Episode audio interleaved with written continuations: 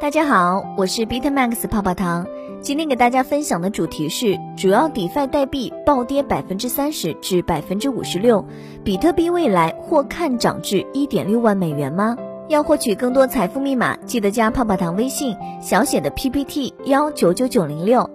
聚焦一整天，香港金管局称，金管局数字货币主要用于商业跨境支付。数据显示，以太坊 DeFi 协议总锁仓量持续下降。京东数科推出区块链电子合同应用。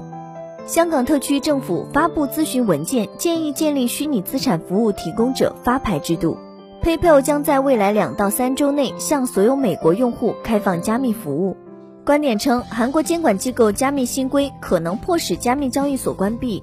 近期有价值十亿美元比特币出现转移，而比特币地址与丝绸之路地址相关。以下内容借鉴了 Coin Telegraph 中文以及资深作者聂银思堂的部分观点。十月份，主要的去中心化金融项目大幅下挫，代币价格暴跌百分之三十至百分之五十六，资金似乎正从被过度炒作的空间转移回比特币上。十月份，DeFi 代币暴跌。根据相关数据，Andrew Coin 的 YFI 跌得最凶。截至十一月一号，YFI 从三十天前的两万三千八百美元跌至一万零四百美元左右，跌幅达到百分之五十六。自九月十二号以来，YFI 总市值已从十二点七亿美元的高位缩水九点五七亿美元。这项资产在两个月前曾一度达到四点三万美元的峰值。目前其市值已下滑至三点一二九亿美元。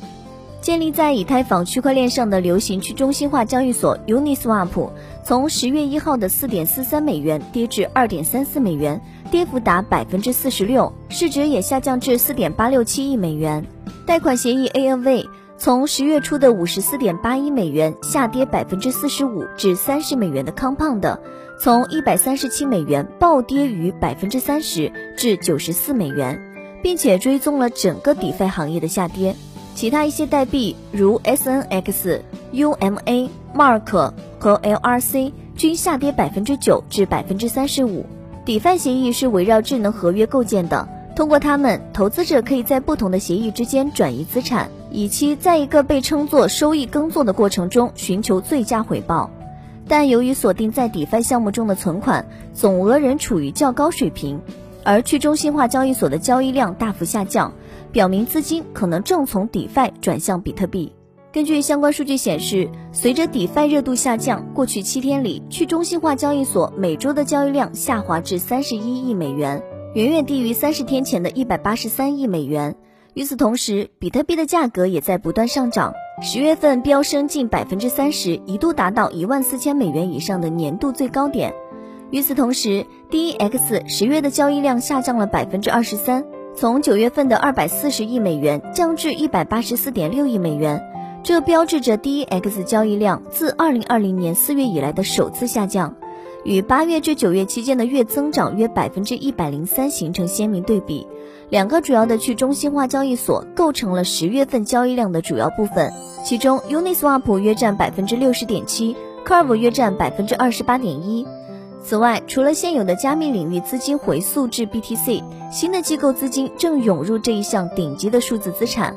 MicroStrategy 和 Square 等企业机构对比特币的投资似乎为新兴的 BTC 牛市增添了动力。一些分析师认为，比特币价格年底前将达将近两万美元，近段时间有望冲击一点六万美元。比特币未来或看涨至一点六万美元吗？目前，虽然比特币价格正经历一个不稳定的时期，在自2017年以来首次达到一万四千一百美元后，随之而来的问题是大幅回调。然而，关键的链上数据和鲸鱼集群显示，高净值个人投资者仍然在持仓。这一趋势表明，鲸鱼预计短期内不会出现大幅回调。鲸鱼的低活动水平是一个积极的指标。紧随着一个大幅上涨的趋势，这表明金鱼目前对出售比特币还不感兴趣，并预计可能会出现更大的上涨。短期内，比特币的支撑位分别为一万两千九百美元和一万三千三百美元。尽管存在各种宏观因素，但这个占据主导地位的加密货币在这两个支撑位以上的稳定性是一个乐观的趋势。美国大选正在进行中，虽然比特币之前下跌了百分之四，但它的反弹能力相对较强。两个关键的链上指标显示，金鱼和散户并没有积极抛售比特币。首先，比特币的杠杆率显示，衍生品市场的交易量并没有减少，这表明在美国总统大选充满不确定性的情况下，投资者并没有主动平仓或交易。其次，在 Coinbase Pro 和 Gemini 等金鱼常使用的美国交易所出售的比特币数量较少。根据相关的数据，比特币流入美国交易所较少，这意味着在可预见的未来，基于短期抛售的风险较低。由于截至十一月三号，比特币价格徘徊在一万三千六百五十美元下方，所以收回一万三千六百五十美元并保持在其上方，将确认其为支撑位。因此，短期内突破一万三千六百五十美元对买家延续涨势很重要。过去一周，比特币通过守住一万三千美元的支撑位，确立了一个积极的技术趋势。只要比特币保持在一万三千美元到一万三千五百美元区间上方，短期看涨趋势就不会改变。根据日线图，一万三千到一万四千美元区间是卖家感兴趣的区域，因此，如果比特币保持在一万三千美元上方，并收回一万四千美元，下一个阻力位是一万六千美元。对于比特币短期牛市走强而言，十一月收报一万四千美元上方的日线图至关重要。如果这种情况发生，就像二零一七年十二月一样，比特币可能会在十二月创下历史新高。比特币短期价格走势的两大变数。自十月中旬以来，比特币矿工卖出的比特币数量越来越多。在中国北方的雨季，通常从秋季开始，矿工们会增加产能，以利用更便宜的电力。由于像四川这样的地区依赖水力发电，雨季导致电力成本降低。但雨季结束后，许多矿工突然停止算力挖比特币。根据相关数据显示，矿工在过去一周卖出了大量比特币。在过去的七天里，矿工净库存变化为负一千零六十枚 BTC，这意味着矿工卖出的 BTC 比他们挖的多一千零六十枚 BTC，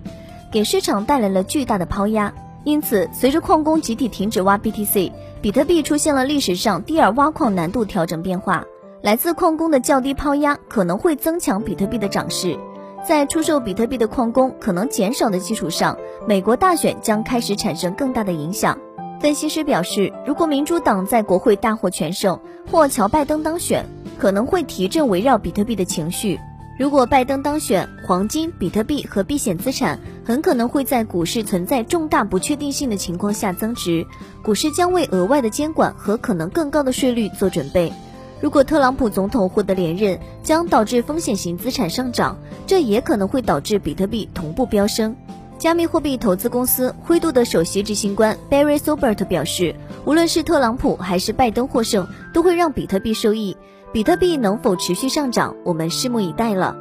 以上就是今日的区块链大事件。喜欢本音频的话，帮助转发、截屏发给泡泡糖领取奖励哦。想进一步了解近期比特币行情动态，可以加泡泡糖微信，小写的 PPT 幺九九九零六。好了，今天节目到这就要结束喽，咱们下期再见，拜拜。